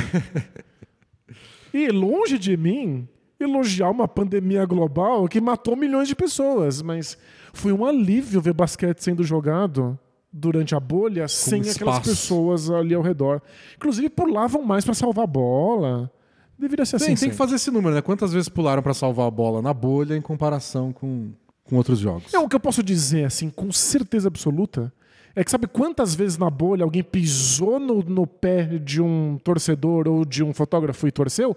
Zero. Ah, mas é, acontece tão pouco. Então, mas, mas zero é bem menos do que muito pouco. Mensagem do Olocande que deu certo. Bem, amigos do Bola Presa, tudo certo sem asterisco? Ah, tem um É, asterisco. sempre tem, né? tem. Sempre tem. Essa é uma pergunta teste para saber se o Denis realmente lê todas as mensagens enviadas. Então, Denis, se você realmente ler, dá um alô aqui. Alô? e além disso, aproveito para perguntar uma dúvida que sempre tive sobre o Both Things Play Hard. Ah, manda. Vejo muitas pessoas aqui utilizando nomes aleatórios, esconde- escondendo suas informações pessoais nas perguntas. Mas vejo também muitos que se identificam e enriquecem as perguntas de detalhes pessoais. Então a dúvida é se já receberam algum relato de um ouvinte que, por ter compartilhado algo no Both Things Play Hard, teve sua história chegando a alguém que não deveria, ou até mesmo a pessoa que se referia à pergunta. Um abraço e bola bola ou bola bola. Acho que ele pensou, ele não vai ler mesmo, né? É, leu, leu, leu, leu, leu, É. leu, leu, leu. Não aconteceu. É, é, Eu quis ler essa mensagem porque eu sei que nossos ouvintes vão lembrar, mas quase certeza que alguém contou uma história dessa. Que a mulher percebeu. Não, o que teve foi o contrário. De um. Uma, a esposa achar que o marido tinha mandado mensagem pro Things Play Hard, mas não era ele. É que a história era parecida. Aconte- Eu não lembro É, também. eu acho mas- que, acho que rolou alguma coisa assim. Então a, a resposta é sim. A gente só não lembra exatamente quando. Mas se, se nossos amigos ouvintes lembrarem, a gente resgata a história e conta semana que vem. Mas é um dos benefícios de você estar participando de um podcast de nicho. Porque basquete é um nicho, NBA é um nicho do É. nicho. Um podcast já é nicho do nicho do nicho. Não vai mandar detalhe pessoal pra Laurinha Lera. Claro, porque aí está indo no ouvido de bilhões. É. Mas aqui no Bola Presa, vai chegar no ouvido de quem, amigo? Não é uma chance zero de acontecer. Não, pode mas acontecer. é uma chance pequena. Porque a vida, né, tem suas ironias. É. Você pode, se, se- se você mandar a mensagem com detalhes pessoais aqui e chegar em alguém que não deveria, aí você pode começar a acreditar em destino. Claro. Era pra ser. Isso, o roteirista caprichou. É, era pra pessoa ficar sabendo mesmo. Então. Não era, né? Quando a gente fala qualquer coisa em voz alta, tem a chance de chegar onde você não queria, né? Mas é que é uma chance tão pequena. Bom. Mas lembraram aqui no ao vivo que a do seus amiguinhos do basquete, aquela ah, é famosa, verdade, é dos amiguinhos. era da, da, da esposa que achou que tinha Achou que mandado uma, mensagem pro Exato, Display Hard e não tinha. Então é exatamente o que você descreveu e a mulher ficou brava e falou: porque eu sou os amiguinhos do basquete? Que somos nós. Nós. Nós, os amiguinhos. Vai ser o título da nossa biografia. É. Nós, os amiguinhos. Como se eu fosse amigo de alguém, tô aqui a trabalho. né? Por favor. Você tá no estúdio profissional descalço a trabalho. Mensagem do confuso, Danilo. É, essa é uma história que já teve uma versão parecida, mas eu acho que o final é um pouco diferente, então a gente vai ler. Boa. Olá, D&D, tudo nice? Nice. Sou, conf- nice. sou confuso e falo de Maringá. Antes de mais nada, quero dizer que adoro o trabalho de vocês e me tornarei assinante assim que possível. Já é possível, tem o link lá no bolapresa.com.br, tá liberado, Boa. é só assinar. Ou na descrição aí do podcast ou do vídeo. Agora vamos ao caso, que já adianto pode ser polêmico. Sou um usuário do Tinder. Sim, usuário, como se fosse uma droga mesmo. Hum, é viciante mesmo. E há cerca de três meses conheci uma moça muito bonita. Bonita, inteligente, cheirosa, as coisas? Não. Ele parou no bonito. Acho que ele não- talvez ele não saiba o resto. Começamos a conversar, achei ela legal, trocamos o WhatsApp e marcamos de sair. Ok. Até aí tudo bem. Hum. Porém, Porém- no nosso primeiro encontro, ela me contou algo em comum. No meio das conversas, perguntei o que ela fazia da vida e a resposta foi: sou uma garota de programa. É, sim, amigos, nessa hora eu fiquei me perguntando se tinha entendido algo errado, mas ela logo me tranquilizou. Disse que estava lá comigo com uma pessoa normal. Não ia cobrar. Não, claro. não- não- Ela, tava, ela tava de civil, né? É, não tinha que avisar antes. Ela tava de civil. E que o trabalho dela era algo à parte e eu fiquei tranquilo. E prosseguimos o encontro. Perfeito. Nos beijamos essa noite e pensei, ok, foi uma história diferente para contar. Legal. Ocorre que ela manteve o contato e, bem, digamos que eu gostei dela. E de lá para cá ficamos muitas vezes, começamos a nos ver com frequência e cada dia era um melhor que o outro. Até que aconteceu. Ela me perguntou se a gente não ia namorar. Ah, que bonitinho. E eu realmente não sei o que fazer, porque eu gosto muito dela. Ela é uma pessoa maravilhosa, nos damos muito bem na maioria das coisas e conseguimos resolver o resto com tranquilidade. Já pensei muito sobre o assunto e percebi que eu comigo mesmo estou tranquilo com o fato Ah, a questão é falar em público. dela fazer sexo por dinheiro contra as pessoas. É. Sei que é um assunto muito tabu e que a maioria dos homens sequer cogitaria algo assim, mas eu não considero traição. Não, não é mesmo. Na minha cabeça funciona como se fosse um relacionamento aberto. E eu já tive um relacionamento aberto. Meu problema é outro: o julgamento das outras pessoas, em especial minha família, caso descubram. Moro sozinho e não dependo financeiramente de ninguém. Ou seja, não deve nada a ninguém, É. literalmente. Por mim, estou de boa com isso, mas essa questão do julgamento de terceiros me trava absurdamente. Estou sendo idiota de deixar isso impedir meu relacionamento? É normal? Por favor, me ajudem. O grande abraço de um fã. Vida longa, bola presa. Valeu? Uma questão primeira pra mim é. Aí é psicologia profunda. Ok. De, de, de especulação, né? Porque a gente tá aqui É. especulando.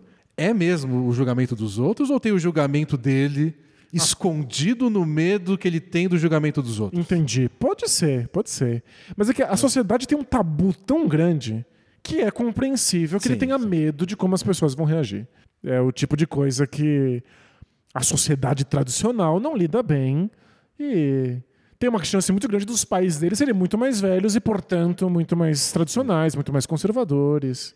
Eu, eu lembro de uma vez, já teve história nossa envolvendo caras apaixonados por garotas de programa, mas o questionamento final não era esse. Não, porque em, ger- em- em geral eram pessoas que saíam garotas de programa, E aí se sabendo que são garotas de programa, num programa e se apaixonam por elas. Aqui ele se apaixonou por ela completamente civil. O que eu lembro de uma pergunta que a gente já respondeu, que terminava no questionamento do tipo, meu medo é falar para os meus pais, era um ouvinte nosso que estava namorando uma mulher trans. E nossa resposta foi meio que. Você não precisa avisar que é trans do, jeito, do mesmo jeito que você não apresenta uma, uma mulher cis e fala, então essa é minha namorada, que é uma mulher cis. Isso é, não faz sentido. Então, você podia só não falar isso. Funciona aqui também? Funciona, Você mas... pode só não falar? Então pode, mas é que eventualmente vão perguntar pra ela, inclusive numa situação bem casual, como Ah, o que que você faz? um jantar. Ah, e você trabalha com o quê? E aí, talvez você possa sentar com ela e combinar essa resposta. Você pode falar que É.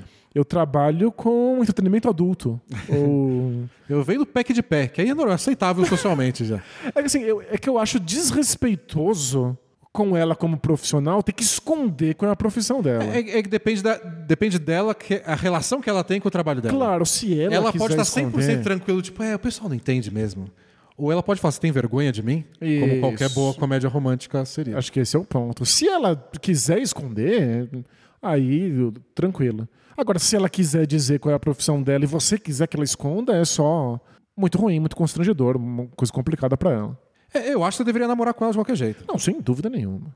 E aí, depois, se você estiver namorando, você pode ter essa conversa com ela quando você for lá sair com seus pais, não sei o que, e falar, é, eu tô com medo da reação deles de acordo com isso. Tudo bem se a gente não falar por enquanto? Não, então- e aí você pode ver o que ela acha Eu, eu acho complicado propor assim. Eu acho que teria que dizer, ó, eu não sei como os meus pais vão reagir, talvez eles reajam mal, então estou te avisando. Mas como você quer se apresentar caso eles perguntem? Essa é uma decisão dela.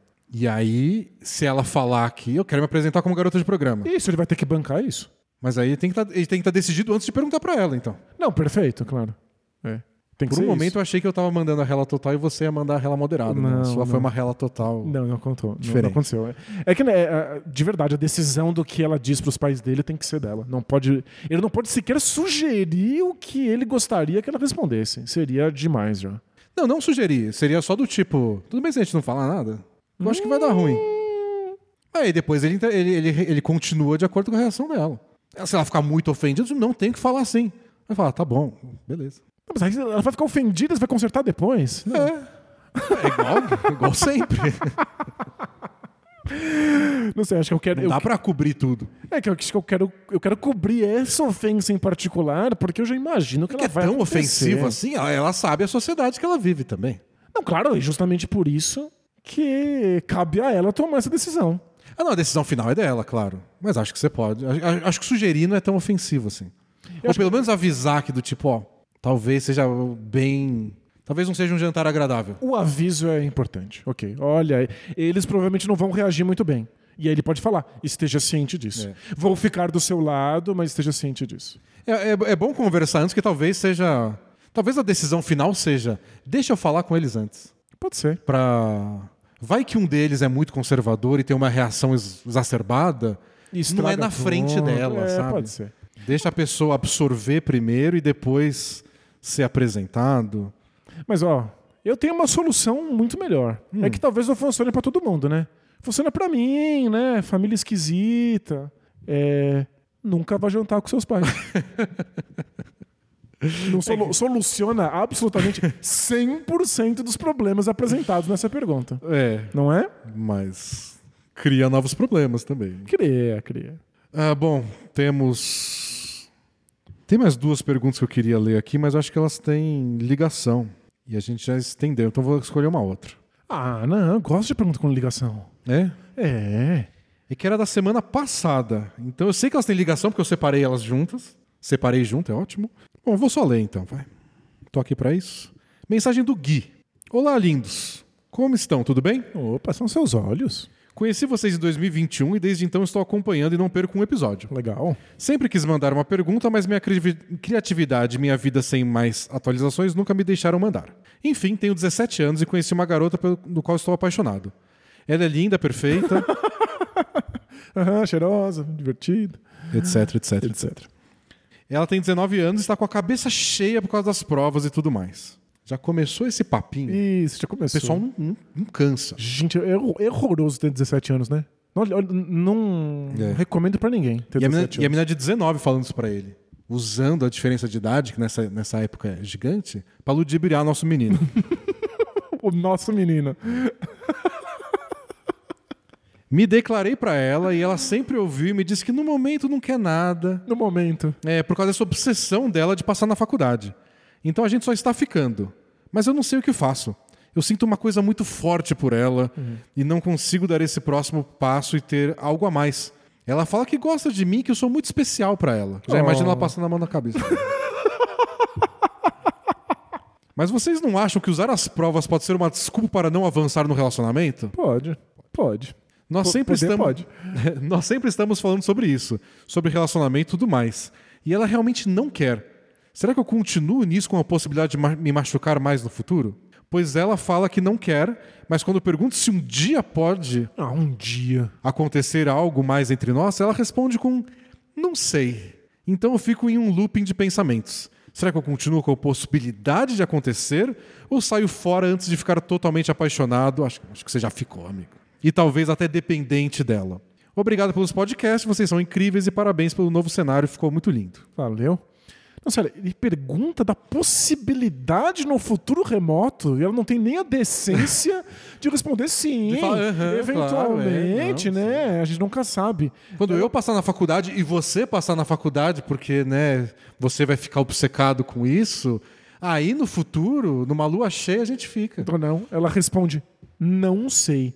Ela, obviamente, não quer um relacionamento fixo, amigo. Ela já deixou o mais claro possível né? Para o que uma pessoa que não deixa claro possível pode, pode, Isso, pode perfeito. Alguém que não é adepto da rela total. É. ah, tem que também ter um jeito de comunicar suas verdades e ela encontrou esse jeito aí. É evidente que ela não quer. E eu sei que aos 17 anos você sente coisas muito fortes. Em geral, é cólica. Gases. Gases. Gás é na terceira idade. Mas é. Você vai descobrir que a vida é cheia de desencontros. Às vezes você tá perdidamente apaixonado por alguém, querendo um tipo de relacionamento, e a pessoa quer outro. E aí tudo bem. Aí é só uma decisão 100% sua de. Ela quer uma relação com você, só que do jeito que tá. Você aceita do jeito que tá, ou você acha que vai se machucar muito, etc., e prefere cortar agora. Com você, a escolha 100% sua, acho que ela já deixou de um jeito não literal, mas claro o que ela pretende. Cê- É isso, né? Ele que vai escolher agora se ele fica nesse. que não é um relacionamento sério ou se não fica. É, é, ele vê se isso cabe, se isso é suficiente ou se não é. A próxima mensagem é do personagem de música da Marília Mendonça. Olá, Chris Paul e Kim Kardashian do basquete. Tudo beleza? Beleza. Vocês estão sabendo aí, né, dos boatos. Epa. É, estou com um dilema amoroso em minhas mãos e venho para o local mais adequado para saná-lo. Bola presa. Óbvio. Evidente, né? Evidente. Tenho 31 anos, bem mais que os 17 do nosso amigo, e terminei um relacionamento de quase 10 anos há cerca de um ano. Caramba. Era uma relação incrível que terminou de forma amigável, tanto que continuo amigo da minha ex e converso com ela com frequência. Legal. Parabéns. O relacionamento terminou por falta de interesse sexual por parte dela. Até aí tudo bem. Porém, Porém- sinto que ainda gosto muito dela, tenho necessidade de conversar e de saber como ela está. Entretanto, ela nitidamente não tem mais o mesmo envolvimento. Ela me deixa horas no vácuo no WhatsApp, por exemplo, algo que me machuca silenciosamente. Você tá falando de desencontro, né? É, Tá aí um desencontro. Por isso que eu deixei as duas mensagens Legal, conectadas. O, o curador, Denis Botana, é um gênio. Mas é, é evidente que depois de 10 anos juntos, você ainda tem algum tipo de vínculo afetivo com a pessoa. Você quer saber se está bem, você quer conversar. Mas algumas pessoas se descolam mais do que outras. E se ela tomou a iniciativa de terminar, se o desinteresse veio dela primeiro, ela passou antes por isso, né? Claro. Ela já passou por esse Ela começou o processo mais É, cedo. e aí né? depois ela te avisou e aí você teve que começar esse processo. Não, não é fácil. E fora que se tava ruim pra ela e pra você tava bom, talvez ela tenha medo de continuar te dando corda, de sentir que tá te mantendo preso, né? Talvez tenha uma responsabilidade afetiva rolando aí que envolve às vezes deixar um pouco no vácuo. E depende de como cada um lida com isso, do signo de cada um, né? Brincadeira. O- brincadeira. Onde encerra o podcast? Que, bot- que botão que eu aperto? E até aí tudo nem tão bem. Mas ainda uma situação normal. Ok, normal. Porém. Porém, mais um porém? Recentemente comecei a me envolver com uma moça. A parte sexual com ela é incrível, mas é a única coisa que gosto de fazer com ela. Conviver, conversar e até responder para ela coisas banais no WhatsApp já é meio chato e difícil para mim. Só que ela está muito mais envolvida nessa relação, me demanda muita atenção, é carente, nitidamente quer algo além de um envolvimento casual, embora não tenha dito abertamente ainda. O grande problema é que gosto dela a ponto de não querer que ela se machuque. Estou sentindo que estou fazendo com ela o que minha ex está fazendo comigo. Perfeito. Ele tá, a gente tá falando de, de responsabilidade afetiva, ele tá percebendo isso. E a minha dúvida é o que fazer na situação. Devo cortar completamente a relação para não machucar a moça que estou ficando? Devo deixar de me envolver com pessoas até superar completamente meu término? Devo fazer alguma outra coisa? Como agir diante dessa trama digna de música da Marília Mendonça? Abraços e vida longa, bola presa. Valeu. Eu acho que cortar completamente a relação, assim, de repente, porque está machucando ela, é assumir muita coisa pelo outro, é tomar decisões demais pelo outro. Eu estou fazendo mal para você, então eu vou Isso. embora. Deixa o outro te dizer se você está fazendo mal ou não. O que você pode fazer é Vai, fa- fala. mandar uma rela total. Isso. Diga o que está acontecendo, diga o que você é capaz de oferecer, o que você não é capaz de oferecer nesse momento. É ela que decide o que faz com isso. Ela é grandinha. Espero que seja grandinha. É, por favor, pelo Se amor de for Deus, grandinha, não. a pergunta muda muito de figura. Não, isso- vai pra cadeia, acabou a conversa e resolvemos tudo por aqui. Mas acho que é isso, né? Tipo, eu quero uma relação assim. Tipo, a cabe- você pode. O que você pode controlar de rela total é os seus motivos. Você não precisa falar que não superou a ex. O que você pode fazer sobre o relacionamento com ela. Isso aí é rela total. Tipo, eu tô pronto pra isso, não tô pronto pra ficar não sei quantos dias junto respondendo 100 mensagens de zap diariamente. Eu tô pronto pra encontrar de vez em quando. Por você, tudo bem? Estando bons para ambas as E partes? se não tiver, tudo bem. Aí sim acaba. Não é você quem decide sozinho acabar isso É. aí, porque é meio cruel até. Mas é isso. Dá uma música sertaneja. Dá, dá. Agora tô sentindo, tô fazendo o que fizeram comigo. laiá, laiá. Aprendi na carne. É. Tem coisas que a gente só aprende na carne. E é isso, gente. Encerramos mais um podcast. Salvamos mais alguns relacionamentos. Ou mais não, alguns, encerramos alguns, né? alguns corações partidos no meio do caminho, mas faz parte. Estamos aí fazendo um mal, né, pra música brasileira. A gente tá resolvendo coisas que deveriam virar músicas excelentes. E semana que vem a gente volta com algum tema aí. Boa, a gente tá sempre de volta. Lembrando que a gente grava ao vivo às quintas-feiras no YouTube e às sextas-feiras vai ao ar em áudio, editadinho, bonitinho com vinhetas, o podcast no Spotify ou no seu agregador de podcast favorito. Até o próximo episódio e conteúdo no YouTube antes disso. É, transmissão no League Pass sábado, 6 horas da tarde, Clippers e Wizards. Boa, se você assina, assim, tem sempre conteúdo novo por aí. A gente se vê em breve. Tchau! Tchau, tchau!